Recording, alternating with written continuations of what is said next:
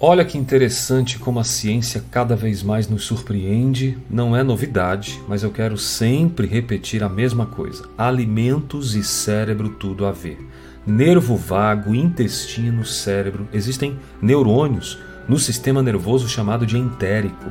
Uma dieta equilibrada, nutritiva, vai ajudar a manter a sua saúde, seu bem-estar mental, vai prevenir problemas e tudo isso associado à prática de uma alimentação consciente, onde você vai prestar atenção ao que come. Pessoal, não tem como negar, uma alimentação verde, alcalina, ela é rica em nutrientes que são o que nós chamamos de nutracêuticos, e eles vão aumentar cada vez mais a sua saúde mental.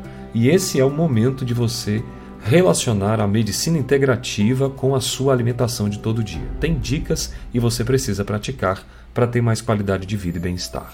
Paz e bem para você.